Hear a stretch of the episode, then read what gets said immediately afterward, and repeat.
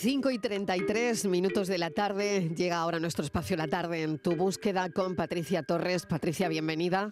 Hola Marilo, buenas tardes. Buscan en Almería a un hombre desaparecido desde hace casi una semana.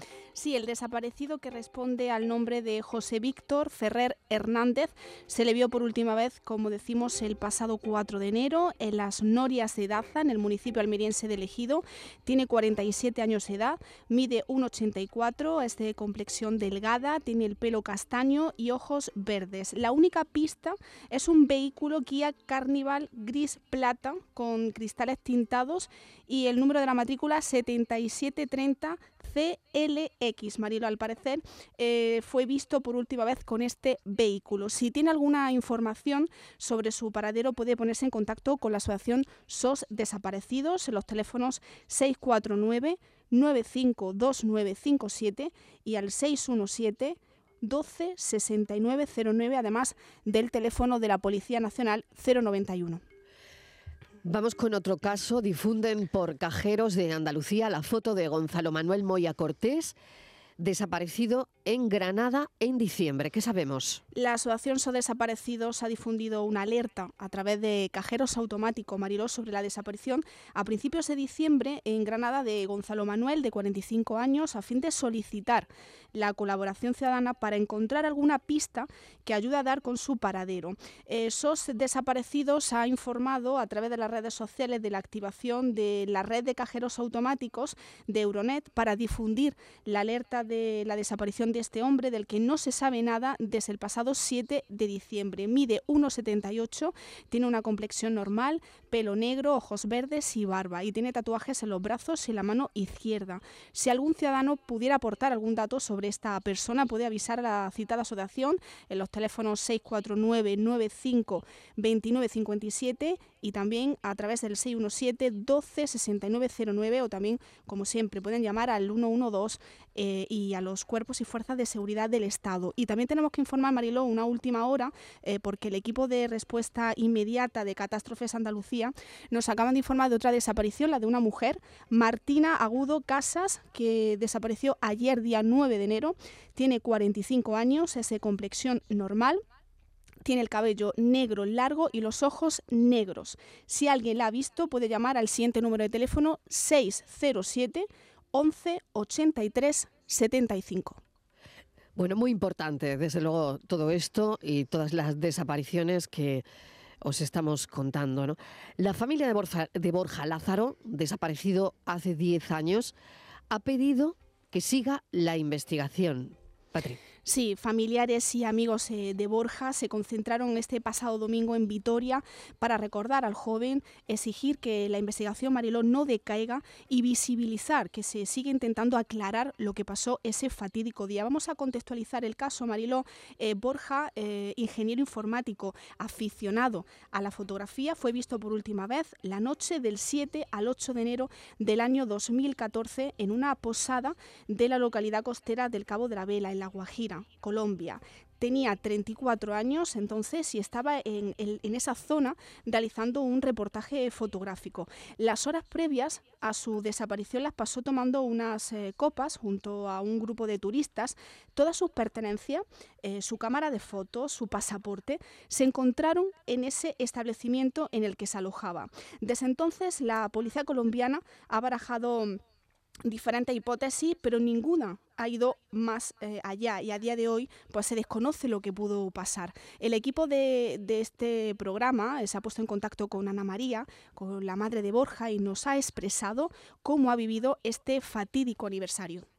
Diez años que desapareció Borja, 3.650 días, tantos días con el teléfono en la almohada esperando una llamada que, que venga desde Colombia Borja he recordado todos y cada uno de los días que han pasado en estos diez años, pero hay días señalados en que el recuerdo es más fuerte, como fue el día 8 de enero, porque fue el 8 de enero del año 2014 cuando Borja desapareció. En esta fecha hemos hecho de todo, de toda clase de actos para llamar la atención y que la gente no se olvide, que la sociedad no se olvide de que hay desaparecidos. Hemos hecho conciertos, exposiciones con sus fotografías y concentraciones. Siempre estamos muy agradecidos a los medios de comunicación porque sois los que nos ayudáis a, poner voz a los desaparecidos, a seguir hablando de ellos, a que no desaparezcan, a que su imagen sea visible. Nos ayudáis para que no se olviden los desaparecidos. En esa concentración, Mariló, eh, se pudo ver una pancarta con la fotografía de Borja, en la que se leía en euskera y en castellano, Te esperamos, Borja. Eh, ahí estuvo arropada la madre de, Borja Ana por su, otro hijo, Sergio, por familiares y amigos y también eh, por varios representantes institucionales del Gobierno vasco, del Ayuntamiento de Vitoria y de la Diputación de Álava. El comisario que está llevando a cabo este, este caso explicó a los medios de comunicación que siguen abiertos esos canales de cooperación que se iniciaron desde un principio a nivel internacional y ha confirmado que la policía vasca está en contacto con la colombiana. Eh, la familia de, Borja eh, va a iniciar este año ese duro trámite, el trámite de, declarar oficialmente fallecido a, su hijo, aunque mantiene todavía la esperanza de que siga con vida y sobre todo lo que pide la familia Mariló eh, a las autoridades españolas y colombianas es que no abandone el caso y que sigan investigando. También en ese acto, en esa concentración que, estuvo el hermano de Borja, Sergio, He explicado que, con la policía eh, vasca y, el Ministerio del Interior siguen en contacto, que es muy importante, con la Embajada de España en Colombia, dado que, la investigación eh, no se ha cerrado. Eso es buen síntoma de que la investigación todavía pues, sigue su curso, aunque no haya ninguna pista que, les lleve al paradero de, este joven. Eh, la madre de, Borja Ana ha expresado a este espacio durante muchísimos años, y no sé si lo recuerdas, que ella confía, Marilo, en que alguna persona que resida en esa zona, en ese lugar fronterizo con Venezuela y en la que vive una comunidad indígena muy cerrada, que es la comunidad de los Guayú, pues pueda aportar eh, algún día alguna información sobre el paradero de su hijo.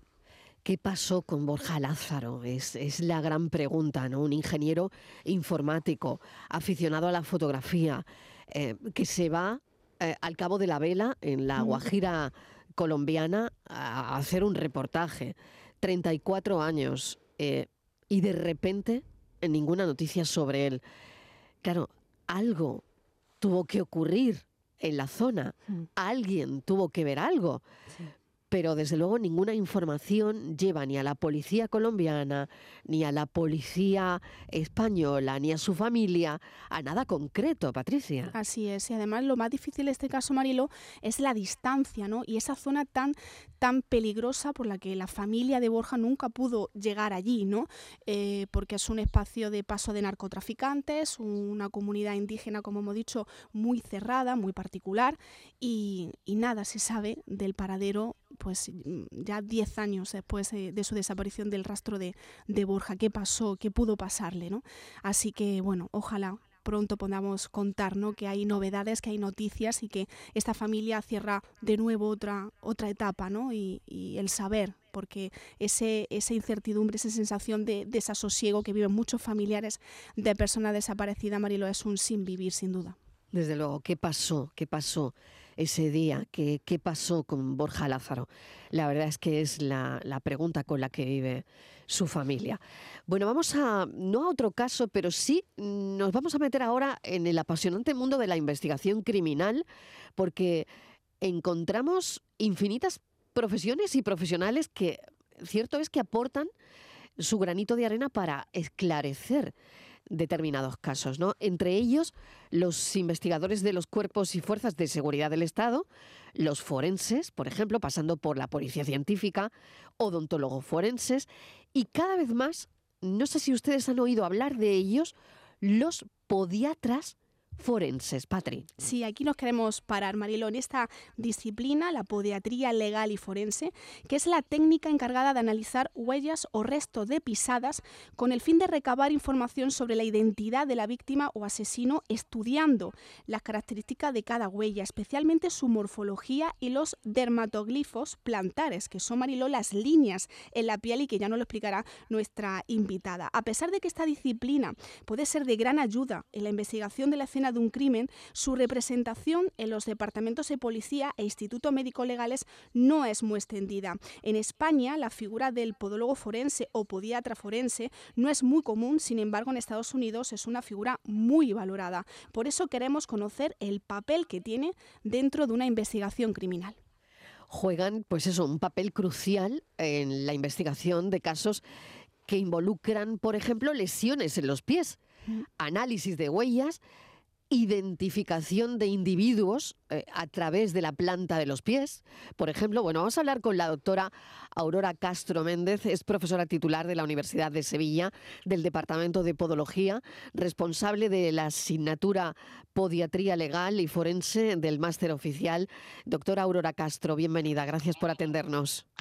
Mm, buenas tardes, muchas gracias a vosotros y antes que nada pues agradecer la invitación a este programa y enaltecer pues la actividad que, realizáis, que yo creo que es de suma importancia en situaciones pues bastante complicadas y bastante tristes como la que acabamos de escuchar.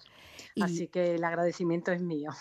Y nuestro también, porque el que haya investigadores que nos ayuden a entender eh, pues mm, cómo, cómo funciona toda esta investigación, la verdad es que es muy importante.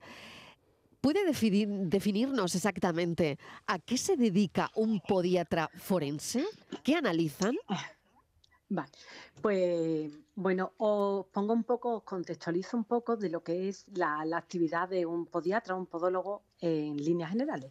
Es un titulado universitario que puede alcanzar el título de doctor y entonces se dedica en su actividad profesional diaria, clínica, la actividad clínica privada, pues básicamente a tratar patología del pie de los pacientes. ¿Vale? Entonces ellos, pues estos profesionales, pues recibimos al paciente, hacemos un diagnóstico mediante, pues muchas veces para llegar al mismo, pues tenemos que mandar una serie de pruebas complementarias, como son radiografías, resonancias magnéticas, hacemos estudios de la pisada, estudios biomecánicos, es decir, hacemos pues una investigación diaria en detectar a veces qué patología tiene ese paciente y ese pie concreto, ¿no? Entonces, de esta manera, mm, aparte de, los conocimientos de este profesional sanitario, como digo, pues recabamos una serie de pruebas que en ocasiones, eh, en situaciones legales, pues son importantes. Es decir, la actividad que puede tener este profesional en el ámbito del legal y forense es bastante amplio. Pongo, por ejemplo, pues, pues cuando un paciente acude a consulta, pues eh, por ejemplo, en la misma historia clínica se recaban una cantidad de información que de alguna manera permiten mm, de una forma un poco burda, pero identificar a un sujeto. Por ejemplo, pues la fórmula digital, la fórmula metatarsal, son características propias inherentes de cada paciente.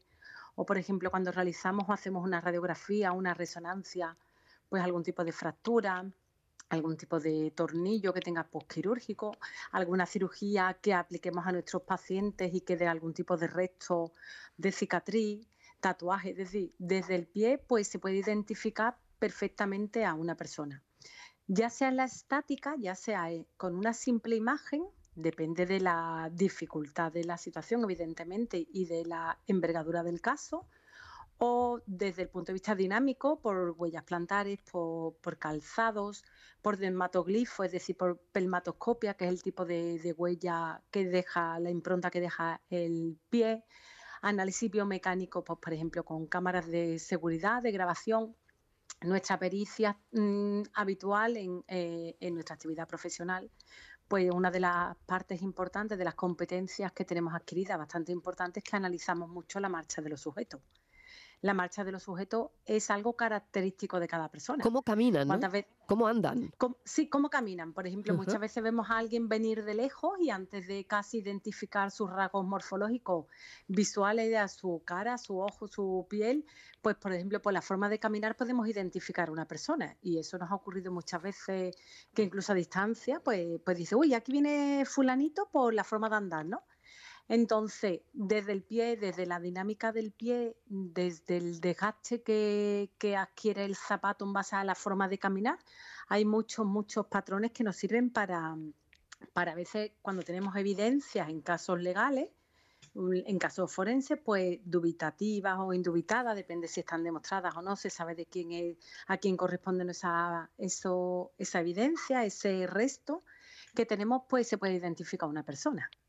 Eh, tengo una pregunta que, eh, bueno, me la estaba haciendo desde que mm, sabía que iba a hablar con usted. Sí. ¿La planta del pie humano es única?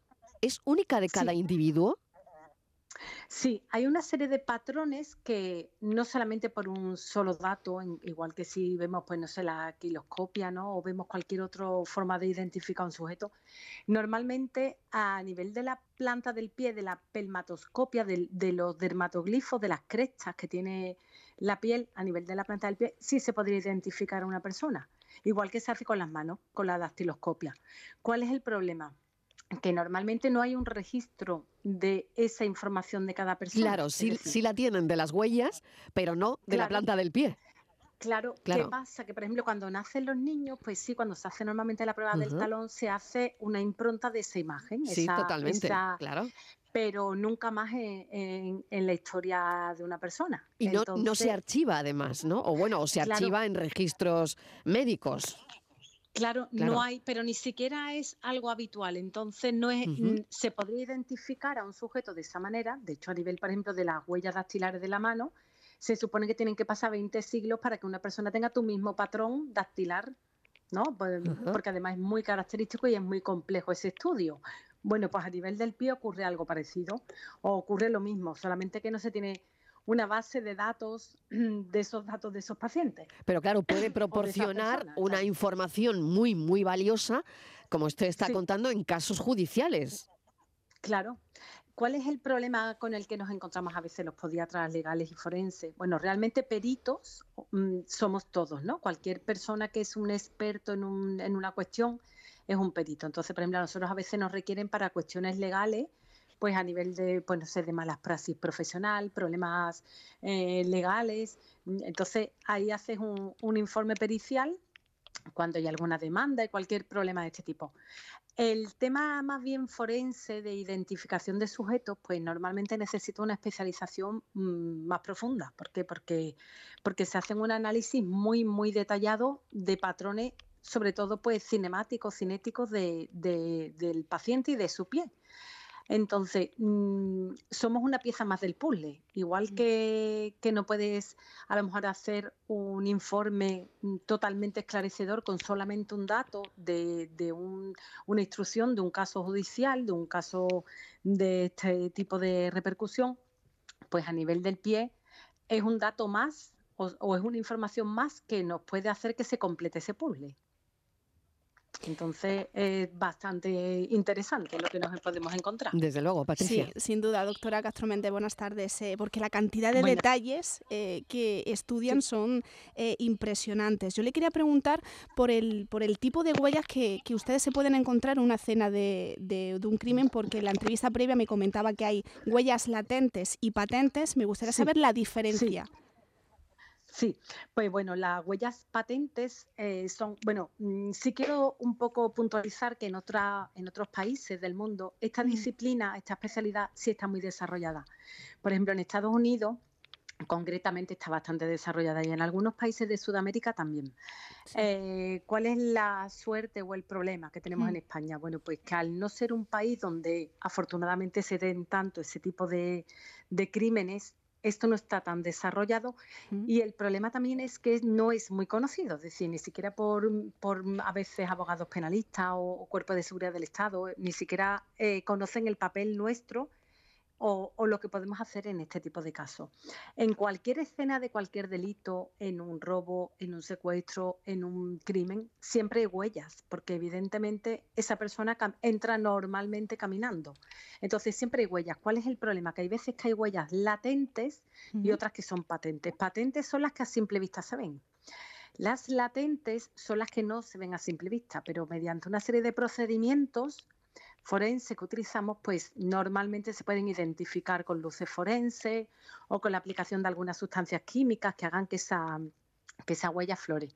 Entonces, una forma bastante interesante a veces de poder identificar a una persona. Porque hay una serie de patrones en la marcha, por ejemplo, la longitud del paso es proporcional a la altura del sujeto. También depende de qué tipo de población y qué tipo de, raza estemos hablando, porque no es mm. lo mismo una población mm, de personas de la India que personas caucásicas, que personas que tengan cualquier otro tipo.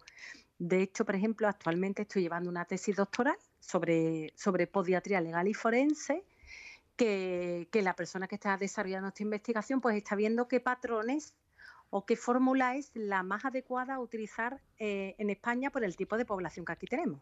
La población europea es diferente a la población de otros lugares. Claro, porque qué enfoque, al hilo de lo que está comentando doctora Castro Méndez, utilizan para obtener esa información precisa, ¿no? Y para eh, bueno, también eh, apuntar a la investigación, eh, eh, pues no sé, igual cambiar el rumbo incluso de una investigación, ¿no? Claro, por ejemplo, pues el tipo de huellas que, no, que nos podemos encontrar en este tipo de escena, como comento, pues a veces nos permite identificar si es un hombre o si es una mujer. Por ejemplo, Fíjese qué curioso, por la pisada. Por el tipo de pisada y por el tipo, si es una huella descalza, normalmente la mujer tiene las crestas papilares más finas que el hombre, por ejemplo, o tiene un pie más pequeño o más estrecho. La longitud del paso, es decir, la zancada, es proporcional a la altura del sujeto. Entonces, por ejemplo, en base a, imagínese, imagínese que nos encontramos pues huellas, no en una escena del crimen, pues puedes hacer una estimación de cómo es el ángulo de la marcha, es decir, de qué apertura lleva esa persona durante la marcha, cómo, cómo separa o no los pies, que eso es directamente proporcional a la y casi rotación con, esa información se puede saber la altura, casi casi, ¿no? Claro, el peso, por la incluso, y el peso, claro. A veces incluso la velocidad a la que ha ido esa persona depende de qué tipo de suelo estemos hablando, porque claro, a lo mejor nos imaginamos un suelo como un parque o como un asfalto, y no, nos podemos encontrar a veces huellas pues en tierra, en nieve, en, un montón de, de, sustratos diferentes. ¿Y en la nieve, doctora? ¿Qué delata esa, esa huella, por ejemplo? ¿Es mucho más difícil pues, identificar? claro, es más difícil identificar porque siempre ocurre que cuando una huella desde que se hace empieza a desaparecer, es decir, es algo que tiene un periodo de cadencia, digamos. Mm una huella normalmente depende de qué superficie sea, pues se va, se va destruyendo casi mm, desde que se ha, se ha, realizado, ¿no? Desde que se ha realizado esa impronta. Entonces, a veces, según en qué tipo de superficie, pues se hace lo que es una extracción de la huella. Entonces, por ejemplo, pues en la nieve concretamente, pues primero hay que pintarla con una serie de, de pinturas en spray y después mediante una serie de yesos, alginato, pues se extrae, por ejemplo, esa huella igual que a nivel en, el agua o dependiendo del sitio que sea, pues, o por ejemplo si es en un suelo, pues como puede ser asfalto, como puede ser el suelo de una casa, un terrazo, bueno, pues se aplica la luz forense, se hace una serie de imágenes, se hace una medición pues con con medidores que están recogidos, que son los que se utiliza, por ejemplo, en Estados Unidos. Entonces, a partir de todos esos datos, mm, vamos haciéndonos una idea de cómo puede ser un retrato robot aproximado del perpetrador de, ese delito. Por los pies, es una cosa de verdad interesantísima, ¿eh? alucinante y muy interesante. Mm. Em, ¿Cómo decidió usted especializarse en ese área? Sí. ¿Qué, le pues llamó de la podiatría forense? Pues, a ver, yo mm, tengo actividad profesional hace 30 años, ¿no? Ya soy mayorcita. Y bueno, y soy profesora en la facultad, ¿no? Como os he comentado. Entonces, mm. mi especialidad y lo que siempre me ha, gustado ha sido los análisis biomecánicos. ¿Qué es un análisis biomecánico? Pues un análisis biomecánico es que tú analizas una persona desde el punto de vista físico, digamos, y ves cómo se desarrolla pues, la marcha de esa persona. Por ejemplo, a veces nos encontramos malos apoyos del pie, pronaciones excesivas, que van a influir a otros niveles corporales, en la rodilla, en la cadera, en la espalda, depende, ¿no?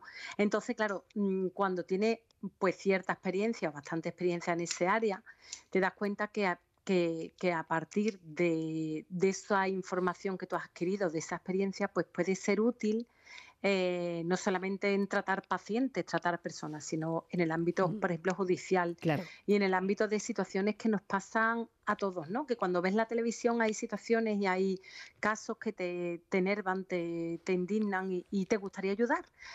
Entonces eso fue lo que hizo, lo que fue mi punto de partida. Eh, hacer un máster que es el único que hasta el momento había en España, que es un máster sobre podiatría legal y forense, donde nuestros conocimientos pues se pudieran aplicar al servicio de, estas situaciones. Entonces eso fue lo que realmente mm. pensé que podía ayudar en algo y entonces pues, pues hicimos, vamos, no solamente yo, yo tengo un grupo de, de compañeros maravillosos que trabajamos juntos, ¿no? Desde aquí les mando un saludo a muchos de ellos que sé que me estarán escuchando. Y entonces pensamos que queríamos ser útiles a la sociedad y útiles a, estas situaciones que, son a veces tan tristes y tan indignantes. Muy interesante, desde luego, doctora. Eh, si un presunto asesino tiene una cojera, ¿usted lo detecta? Sí. Sí, normalmente vamos a ver marchas asimétricas, vamos a ver que un pie y otro apoyados de una forma diferente, que la longitud del paso de una pierna respecto a otra es distinta. Incluso si tenemos grabaciones de cámaras de seguridad, es muy evidente eh, a partir de, de, esas grabaciones, pues si tenemos seis posibles sospechosos, por ejemplo, esto es como si tienes que, encajar un puzzle, ¿no? Y, valoras una serie de mediciones y de movimientos, en el, por ejemplo, la, cintura escapular, o sea, la cintura pélvica, perdón, la cintura escapular, según distintas estructuras anatómicas del cuerpo, pues durante la marcha tienen un balanceo, un movimiento natural. Pues según el braceo, que es el balanceo que se tiene en los brazos, puedes identificar a quién se corresponde más o menos o a quién se corresponde esas imágenes que tienes grabadas. Es interesantísimo y de serie de televisión, la verdad, que no sé si, si, las ve con un espíritu crítico cuando se sienta a ver una, una serie.